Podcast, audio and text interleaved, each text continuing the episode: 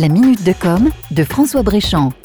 Nous en avons fait état à plusieurs reprises dans la Minute de Com. L'application de traçage numérique française Stop Covid semble traverser de nombreuses difficultés dans sa mise en œuvre. Au-delà du débat justifié qu'elle provoque au sujet de la protection des données personnelles, elle semble affronter de nombreux freins techniques et surtout, compte tenu de la mondialisation de l'épidémie, elle risque de ne pas être vraiment efficace si elle n'est pas compatible avec les autres pays européens. Résultat, pas de date de lancement à l'heure où je vous parle, et l'annonce de la mise en place de brigades humaines pour identifier et tracer le virus lors du déconfinement. Comme souvent, si la mise en place d'un système à grande échelle est semée d'embûches, à l'échelle du Nil, dans les Outre-mer, cela pourrait devenir plus facile. L'île de la Réunion, qui s'illustre régulièrement par son dynamisme sur le plan numérique, vient de frapper un grand coup dans le Landerneau technologique national. Elle a annoncé avoir développé sa propre application sans attendre que Stop Covid nous tombe du ciel. Et cerise sur le cocotier, elle sera prête pour le 11 mai, jour du déconfinement.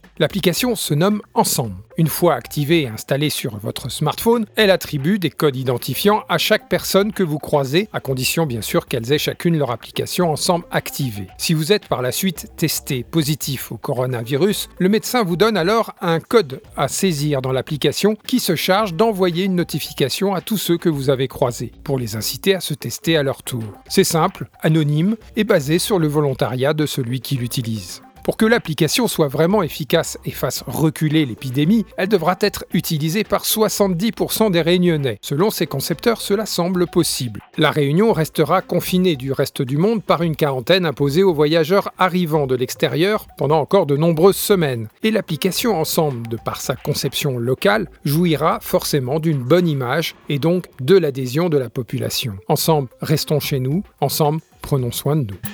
C'était la minute de com de François Bréchamp.